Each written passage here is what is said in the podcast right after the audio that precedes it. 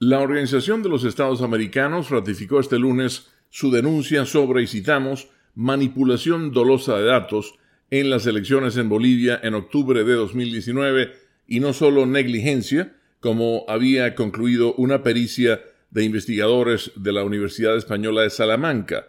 Sin embargo, la Fiscalía Boliviana anunció que cerrará el caso y buscará el sobreseimiento de los acusados de fraude electoral, basada en el informe de el Centro Estudios Español.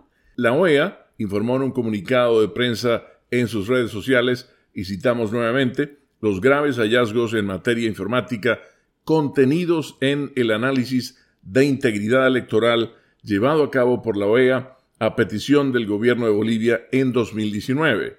Además, denunció que los 36 peritos internacionales que llegaron a Bolivia para realizar la auditoría descubrieron dos servidores que no habían sido incluidos en la documentación sobre el esquema informático entregado por las autoridades electorales, por lo que aseguró con el informe de la Universidad Española, volvemos a citar, no se puede concluir que no haber reportado estos servidores constituye negligencia o que es parte de un incidente involuntario. La incorporación de estos servidores constituye una manipulación en la infraestructura tecnológica y es parte de la red de mentiras con la que se buscó engañar al equipo de la OEA y a toda la población boliviana, agrega el comunicado.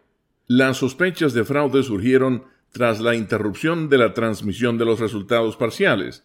El expresidente Evo Morales se proclamó ganador de las elecciones y evitó una segunda vuelta, pero poco después se generó una convulsión social que cobró la vida de 37 personas. Las protestas callejeras entre oficialistas y opositores forzaron la renuncia de Morales tras casi 14 años en el poder. Leonardo Bonet, Voz de América, Washington.